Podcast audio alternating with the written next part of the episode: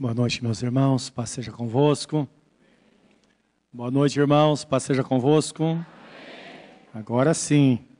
Louvado seja o nome do Senhor. Quero convidar você a abrir a Bíblia Sagrada. Salmo 103. Vamos pensar um pouco nesta palavra e considerar tudo o que temos ouvido e também tudo que temos falado nesta noite, tudo que temos cantado.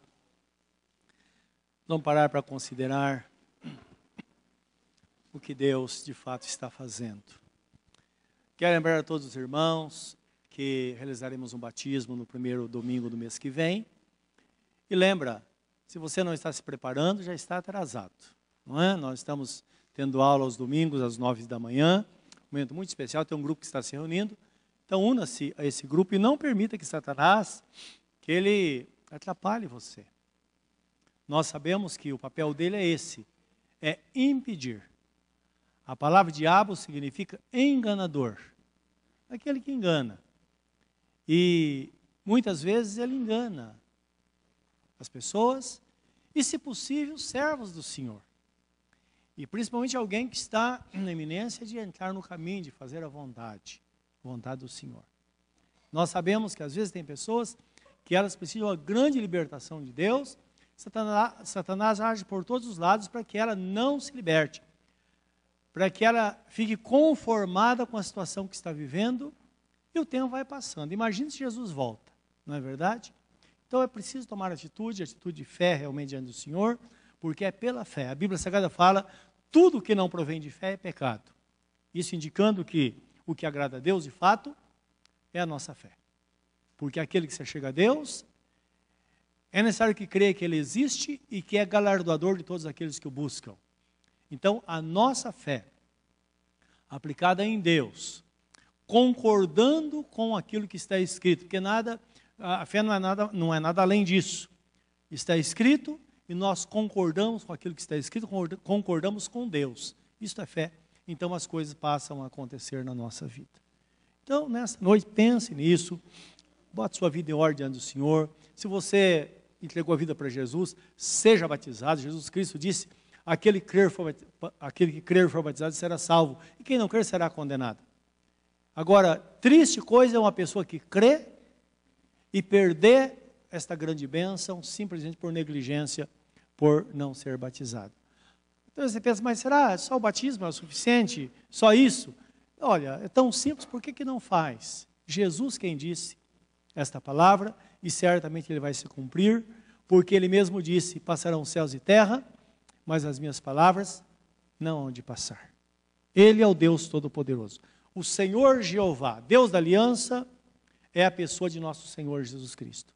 Quando nós cantamos Jeová, que é o mesmo que Jeová, é o nome de Jesus, o Deus da aliança. Ele que veio, deu a vida por nós para que nós pudéssemos, através dele, viver e receber a promessa de Deus na nossa vida.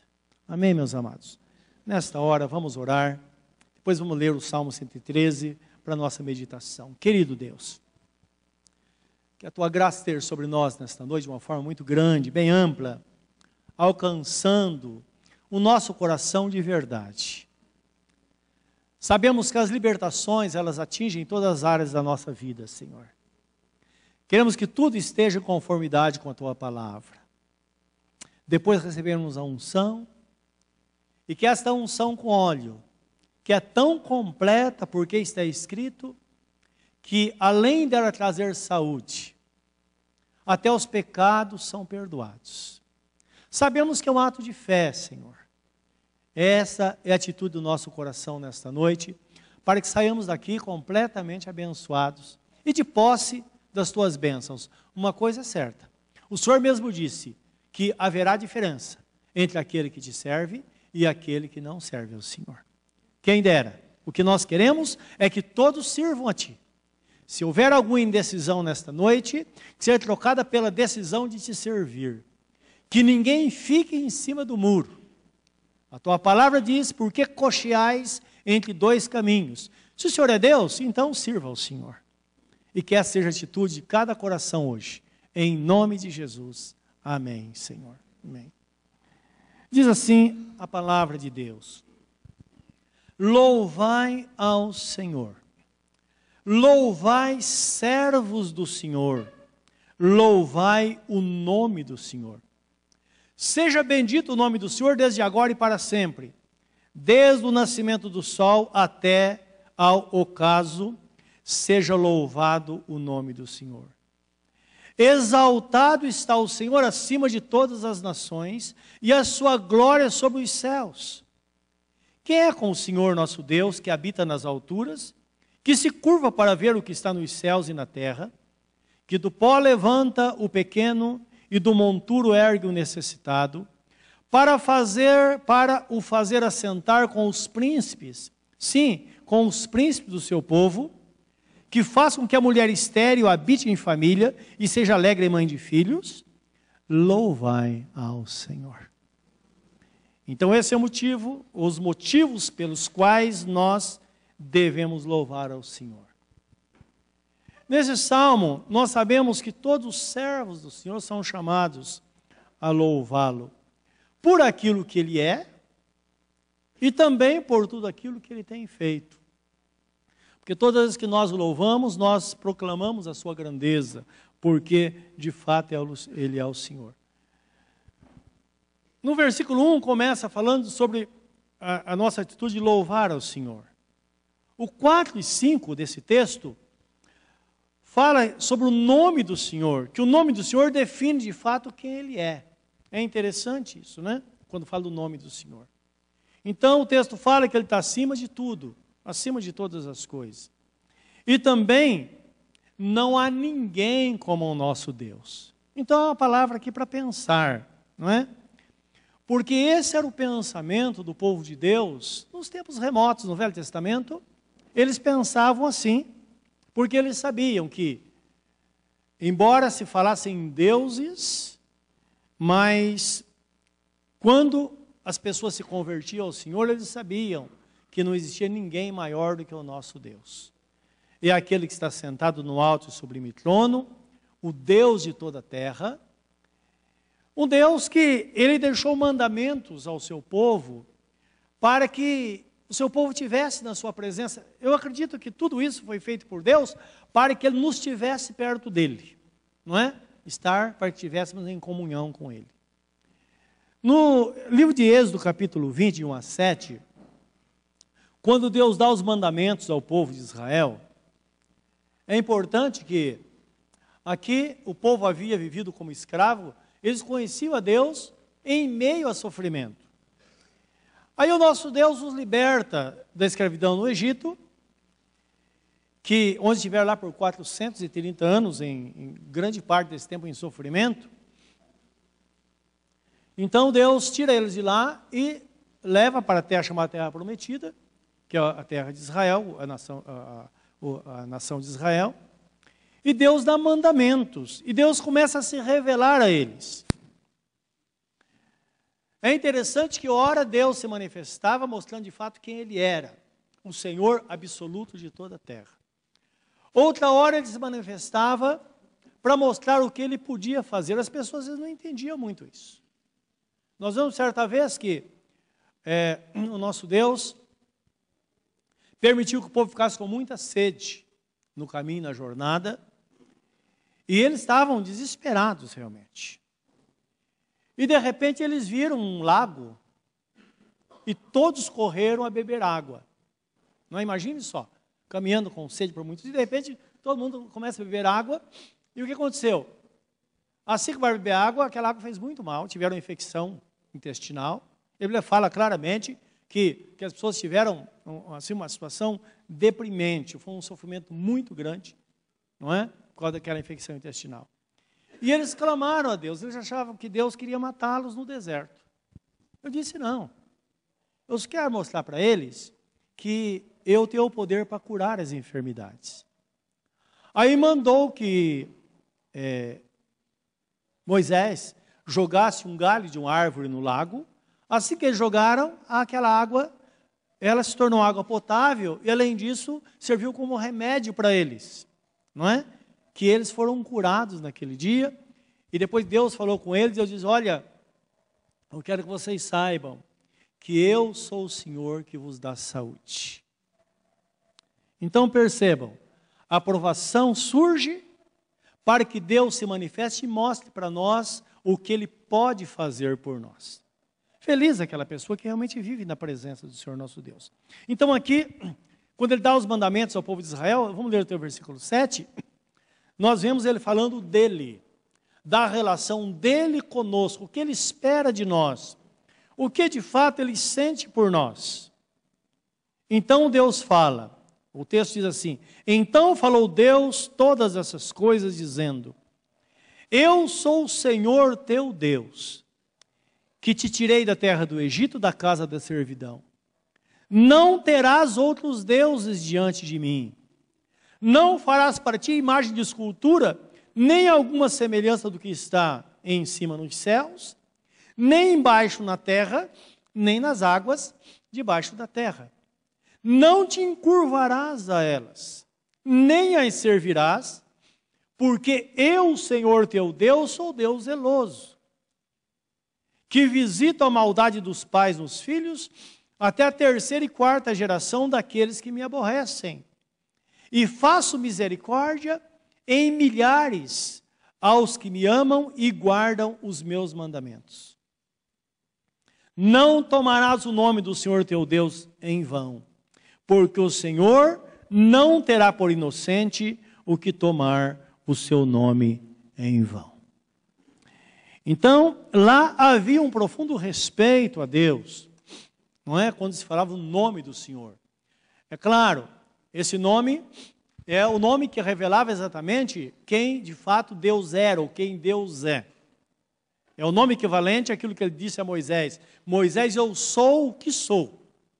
Não sou além, mais nem menos. Ele fala isso por quê?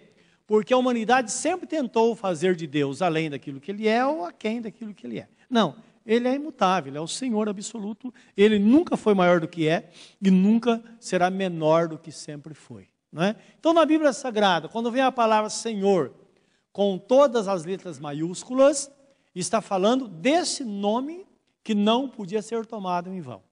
É? É um nome que perdeu a pronúncia porque o povo de Israel não falava.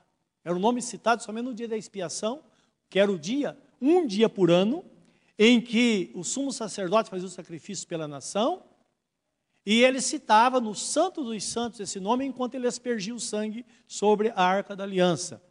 Então, ele citava esse nome, que esse nome tinha quatro consoantes: Y, H, V, H.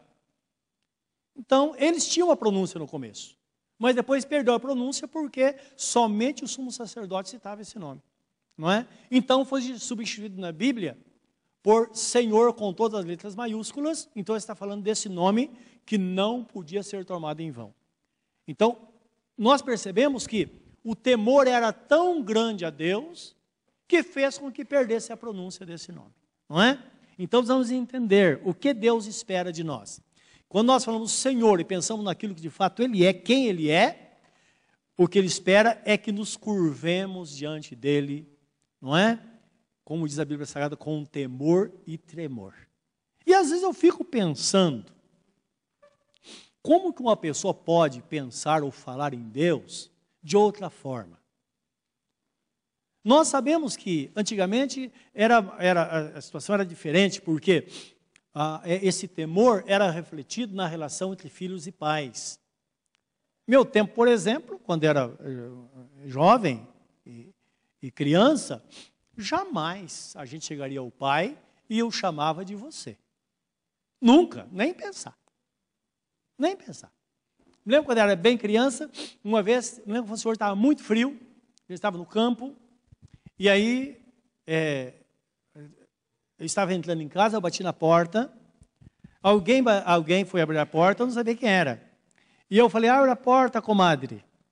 Era criança. Que era um termo que era usado na época, né? É questão da, da, da época.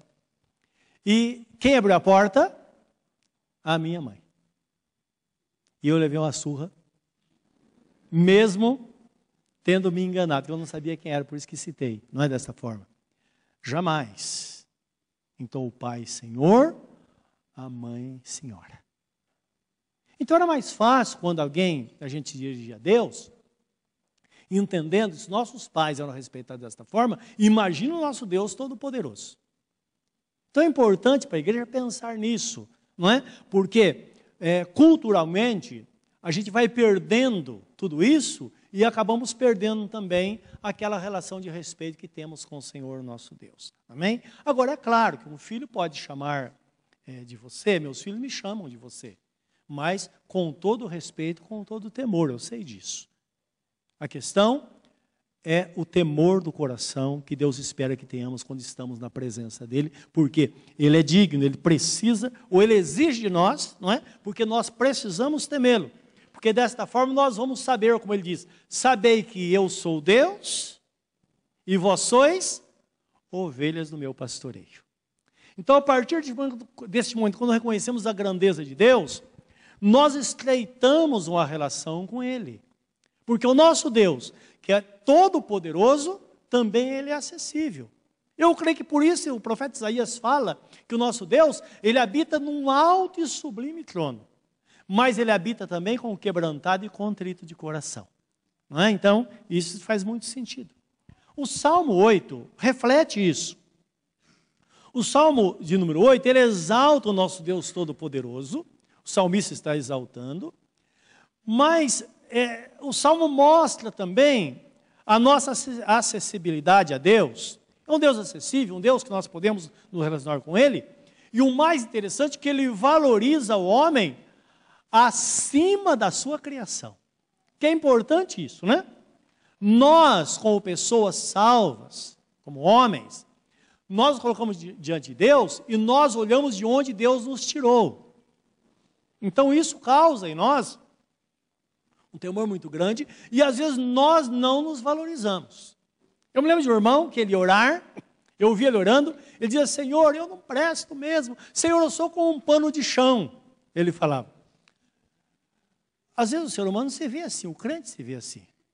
Às vezes tem algum benefício que a pessoa precisa para se humilhar diante do Senhor.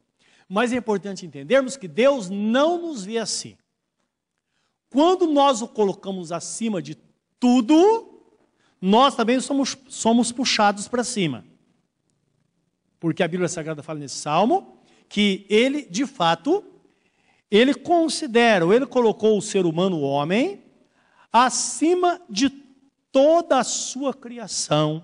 Isso precisamos entender, até para que a gente possa entender também, e também o tipo de vida que Deus reservou para nós, não é? Ele tem o melhor para nós. Ele tem tudo para nós. Então o texto fala assim, o salmista fala, olha, começa falando o Senhor com letra maiúscula, e depois o Senhor que simplesmente com a primeira letra maiúscula mostrando, não é, que é alguém que faz. O Senhor é e ele faz grandes coisas.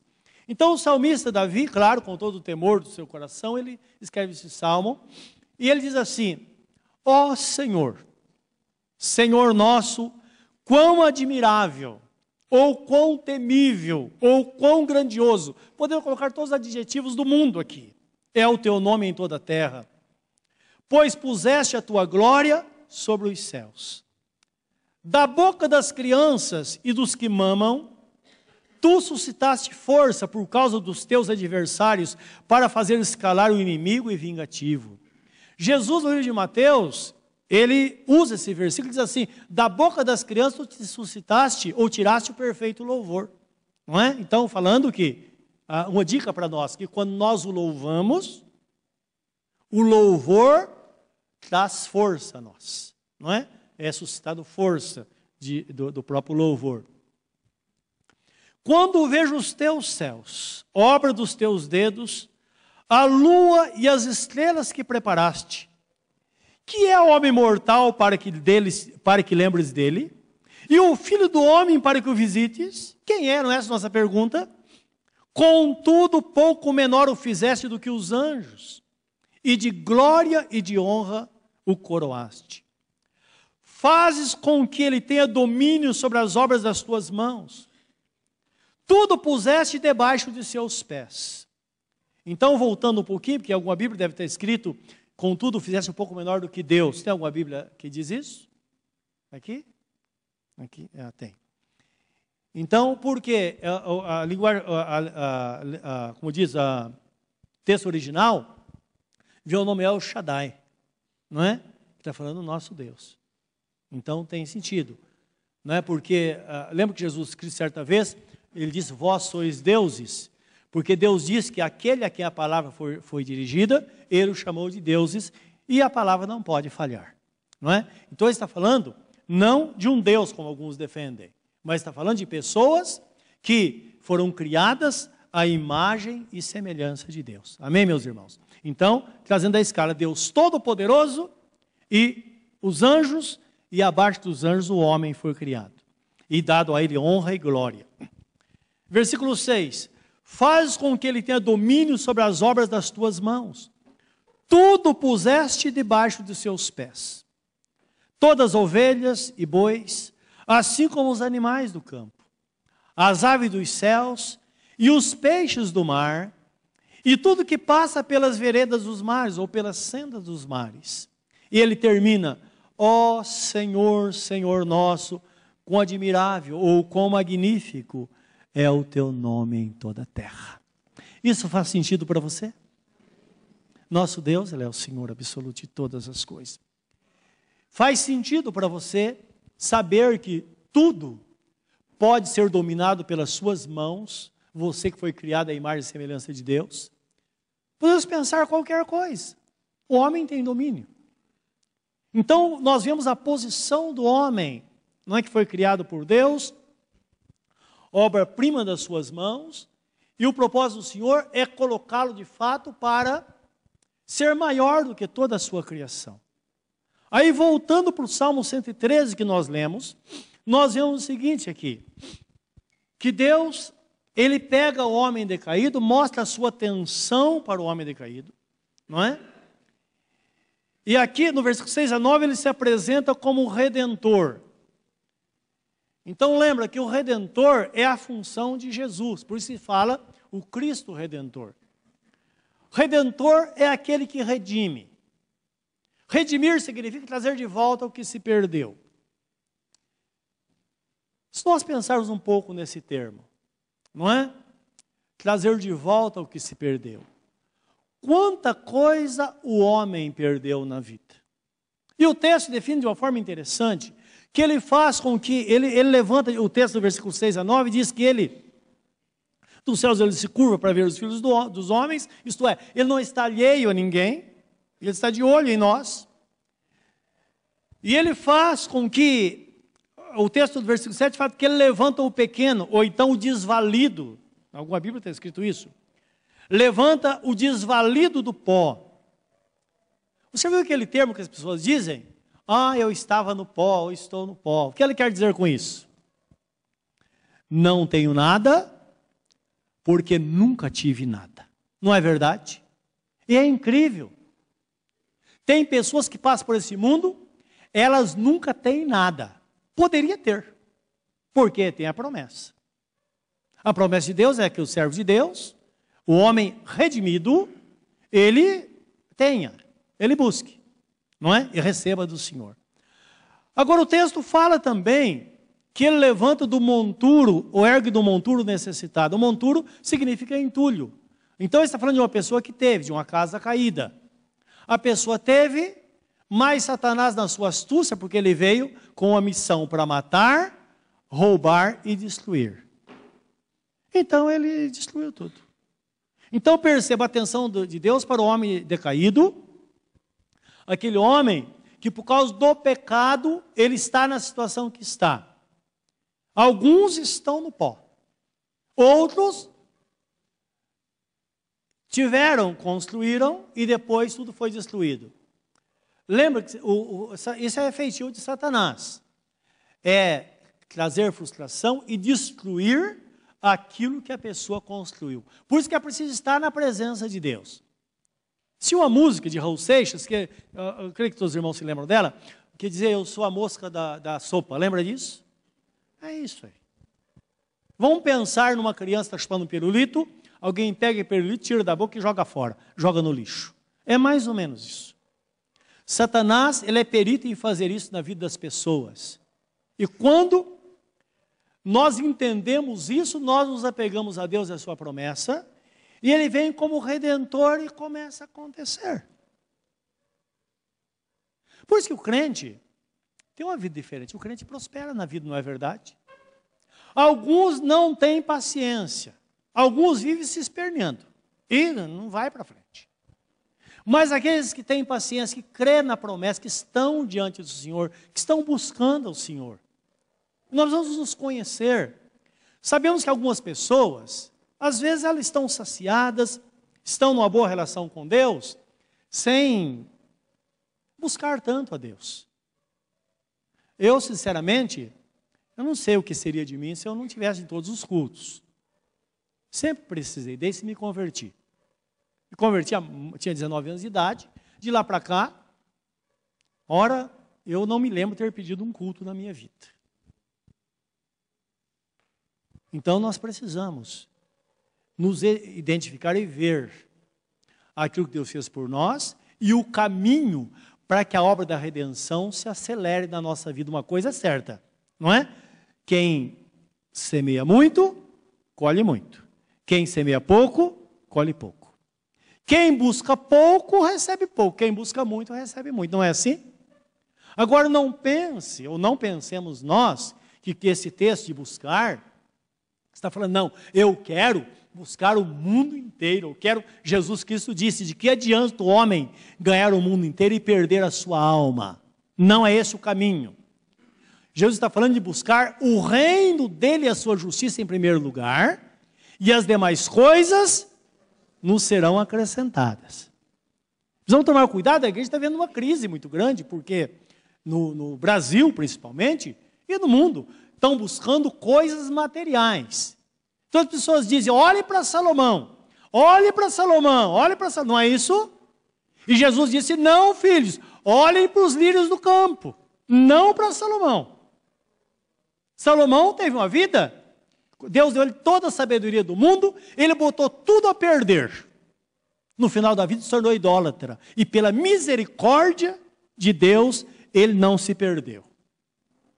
Não olhe para Salomão. Não olhe para o ouro, não olhe para a prata, não olhe para coisas materiais. Olhe para Jesus, porque ele disse: Não vos inquieteis com o dia de amanhã, mas busca o meu reino em primeiro lugar, o reino de Deus e a sua justiça, e as demais coisas vos serão acrescentadas. Então é natural nós vermos uma pessoa. Às vezes chega à igreja, a pessoa, ela está, é um desvalido. A pessoa nunca teve nada. Ela começa a buscar Deus. E é interessante isso. É natural isso. Daqui a pouco a pessoa consegue um emprego.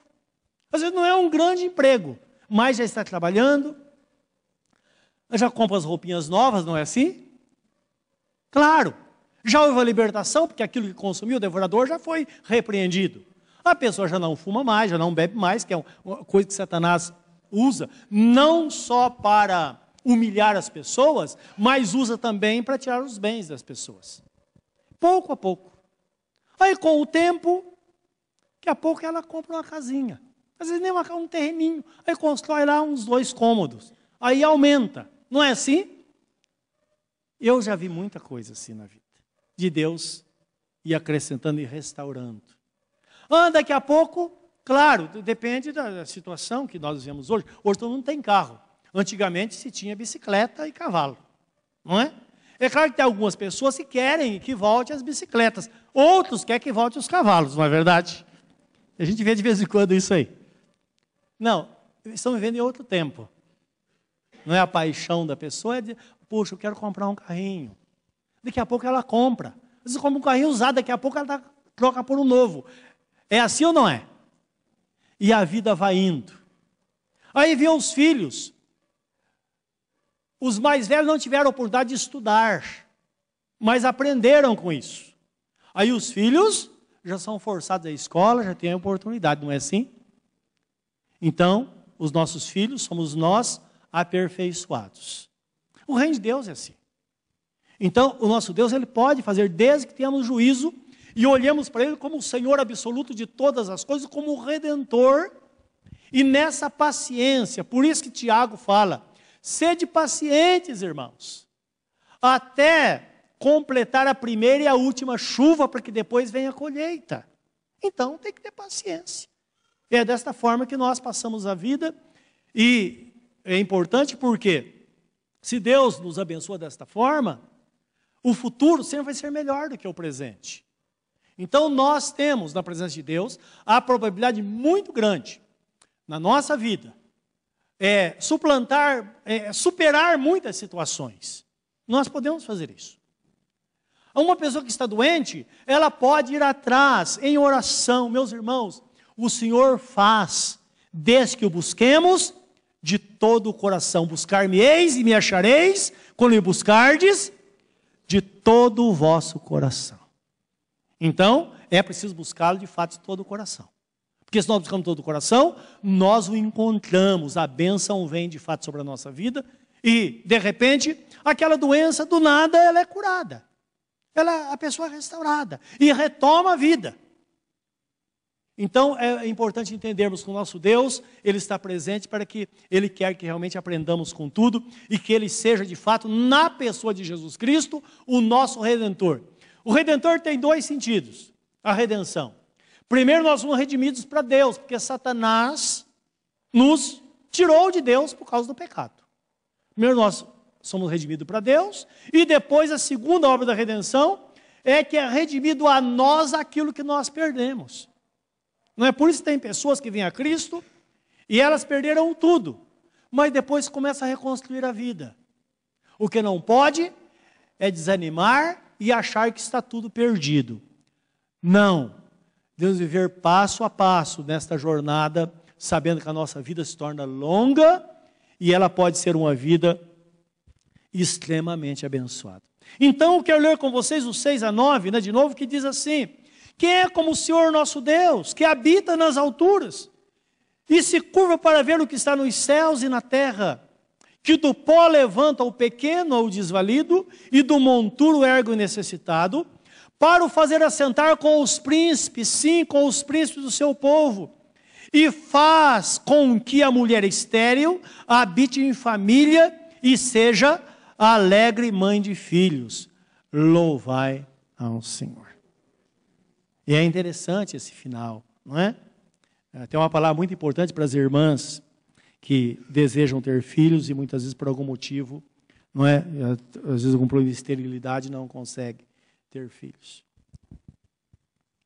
Se não tiver paciência e viver na dependência de Deus, a ansiedade faz com que o tempo passe e a pessoa não consiga nada. Mas quando a pessoa crê de todo o coração confia que Deus é fiel e tem um propósito em servir ao Senhor e diz: Senhor, eu tenho vocação para ser mãe, ou pai, eu tenho vocação para ser pai, e não passarei desta vida sem ser mãe ou pai. Deus não vai fazer isso, meus irmãos. Ele não é fiel.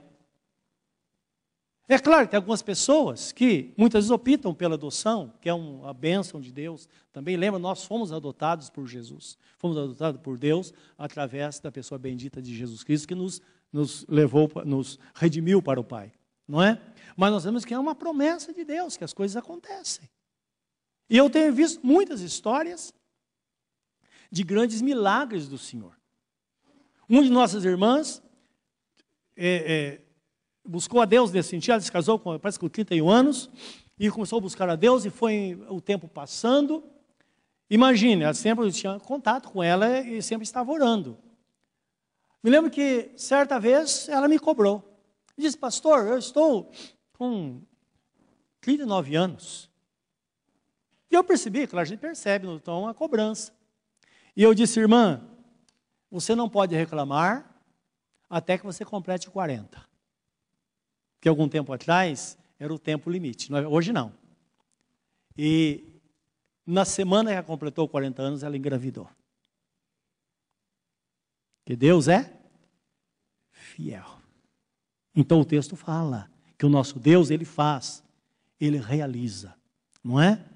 Há poucos dias tive contato com a família, um casal, situação muito difícil, e os problemas foram sendo resolvidos, resolvidos, E os irmãos terem ideia, esse, esse casal foi enviado a nós, uma igreja irmã, aqui de Suzano, e vieram com o seguinte recado.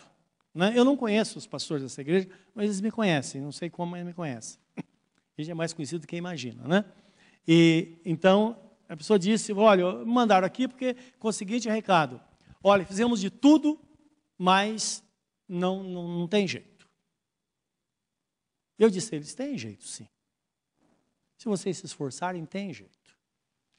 Aí começamos a orar e dar alguma direção bíblica para esse casal. E os problemas foram resolvidos, graças a Deus. Aí, quando estava tudo encaminhado, lembro que a esposa, estava o casal, a esposa falou comigo, falou, eu tenho uma frustração tão grande no meu coração, porque eu vou passar por essa vida e não vou ser mãe. Eu disse, mas por quê? Ela disse, eu sou estéreo, meu marido também tem alguns problemas, e eu tenho 44 anos de idade, então acabou. Isso aconteceu faz pouco tempo. Agora me doeu o coração. E quando existem muitos problemas, qual o pensamento? Como crente, irmão, nós temos que pensar. Quando nós pensamos, nós eliminamos alguns problemas. Eu pensando com eles ali, e nós eliminamos dois problemas. Que era a questão da idade dela e questão do marido. E a idade, porque eu ouvi uma, um documentário e uma médica dizendo que está vendo um fenômeno nos últimos tempos agora, que as mulheres elas rejuvenesceram cerca de 10 anos. Então a mulher tem a idade cronológica e biológica. Então ela diz que a idade cronológica é a idade real. A biológica é a mulher, ela tem cerca de 10 anos a menos. Eu disse, olha que boa notícia. E disse, se isso for verdade, então você tem 34 anos.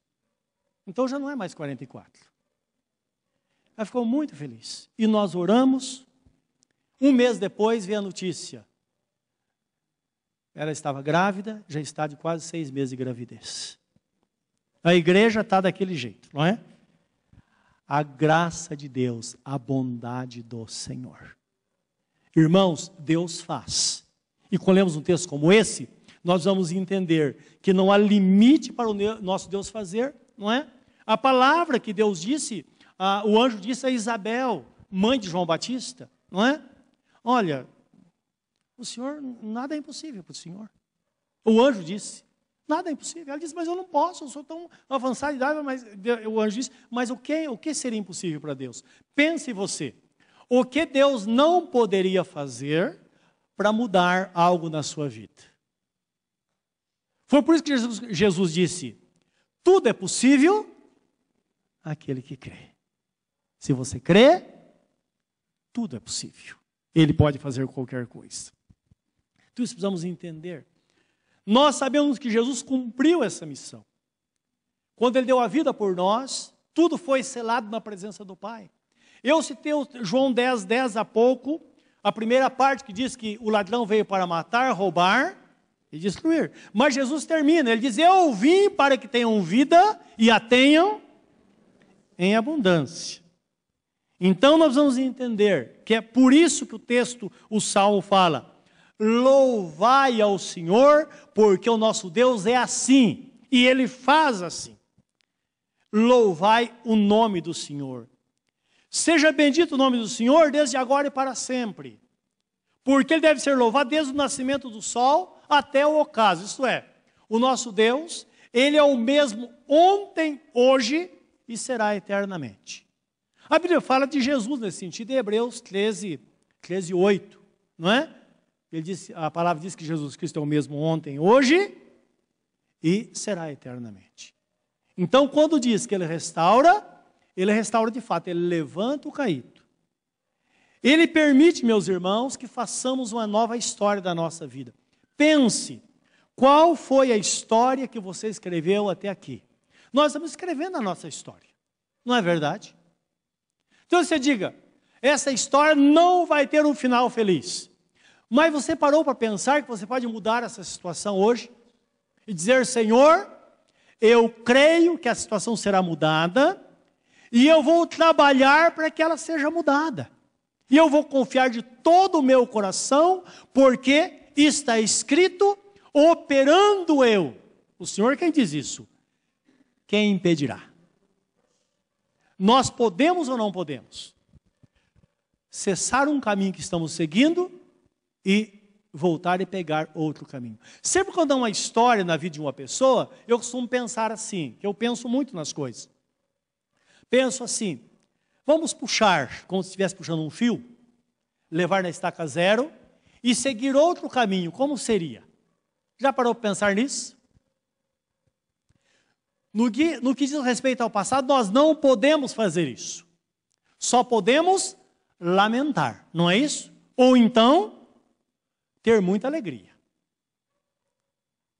Mas o nosso Deus fala em Isaías, capítulo 48, versículo 16 e 17, 17 e 18, ele diz assim: Eu sou o Senhor, o teu Deus, o teu redentor, o Santo de Israel, aquele que te ensina o que é útil e que te mostras o caminho que deves andar. Pode abrir que está escrito lá essa palavra. Versículo 17. Os 18 ele diz assim: Ah, se tivesse me dado os ouvidos, tivesse me dado ouvidos, a tua paz seria como o rio, e a tua justiça como as ondas do mar. Maravilhoso ele pensar assim, não é? Mas também quando nós pensamos no lamento, nós sempre pensamos no lamento, como Deus pensa, por quê? do passado até aqui, nós seguimos num caminho. Mas que tal daqui para frente, nós traçarmos uma nova meta e um novo caminho para a nossa vida? E Deus fala: Olha, você está no pó, eu levanto você do pó. Você está no monturo, é uma casa caída, eu vou restaurar você, vou dar uma nova chance. Você vai ter uma vida vitoriosa ainda.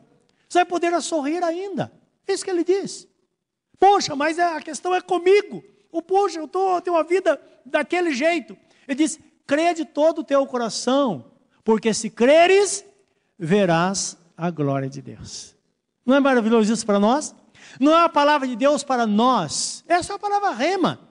Que a palavra rema é uma palavra diretiva que vem para o nosso coração. Eu não sei para o seu, mas esta é uma palavra para o meu coração nessa noite. Não é uma palavra chamada palavra logos, que é uma palavra que é geral, não é? Não. É uma palavra que tem um endereço certo. E é desta palavra que Deus diz: a minha palavra não tornará para mim vazia, antes ela cumprirá aquilo que me apraz. Então é a palavra que resolve o que faz. Então, o conselho de Deus para nós hoje é que paremos que curvemos nosso semblante e pensamos em nós, digamos, Senhor, de fato não adianta mais, eu não vou mais espernear, não vou mais achar que está tudo acabado. Hoje eu vou mudar a história da minha vida. E assim será, porque Deus é fiel.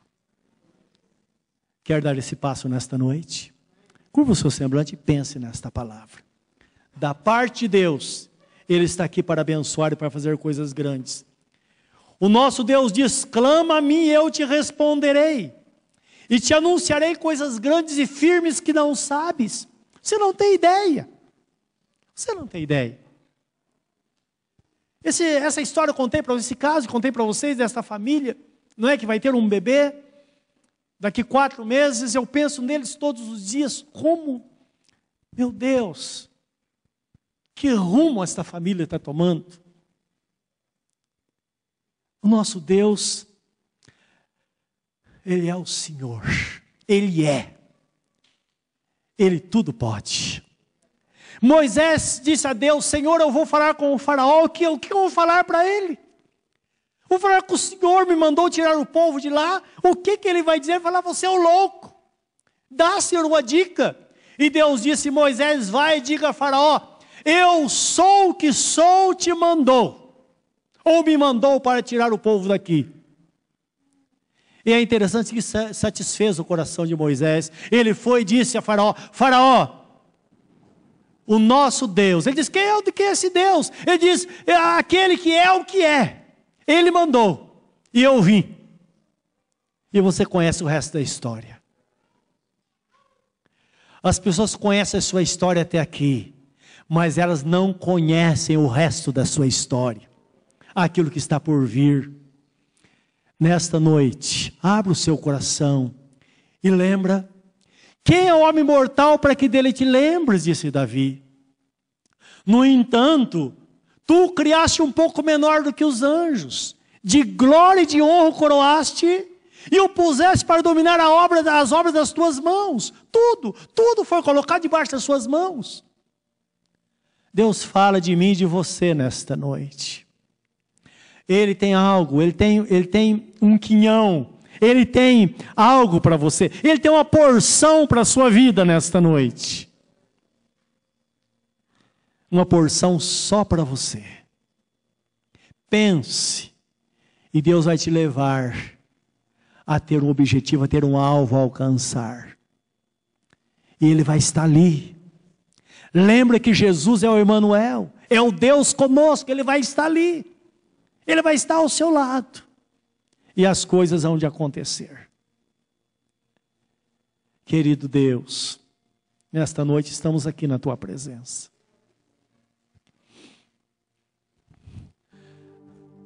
Sabemos que tu és o Senhor Deus, nós nos arrepiamos quando pensamos nisso. Tu és um Deus extraordinário, um Deus grande. Quão admirável é o teu nome em toda a terra. Sabemos que basta um toque, tudo é transformado. E sabemos que o Senhor nos alerta constantemente, dizendo: Filhos, saibam que eu sou Deus, e vós sois ovelhas do meu pastoreio. Nós sabemos, Senhor, disso, e nossa vida está na tua presença nesta hora, para que nos conduza de forma plena, para que a redenção aconteça de uma forma tranquila, Senhor. O Senhor vai trazendo, trazendo aquilo que se perdeu, construindo aquilo que nunca existiu. Deus Todo-Poderoso, que cada coração, ó oh Deus, seja um recipiente nesta noite. Como diz a tua palavra, uma salva de prata, para que a maçã de ouro possa ser colocada. Maçã de ouro é a tua palavra, salva de prata é o nosso coração, como está escrito e nós a recebemos nesta noite, Senhor.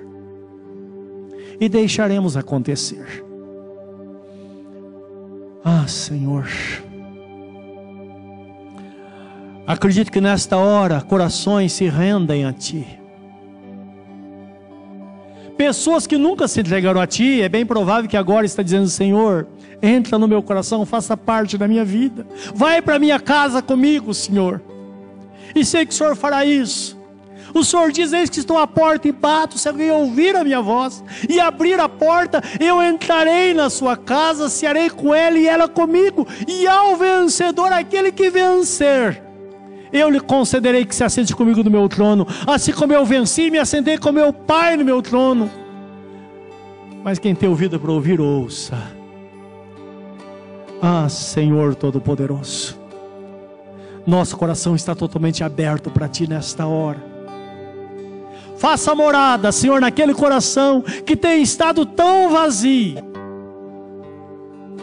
Ocupe os espaços que têm sido ocupados com a ansiedade, com o desespero, com os medos, Senhor. Preencha agora com a tua paz, esta paz perene.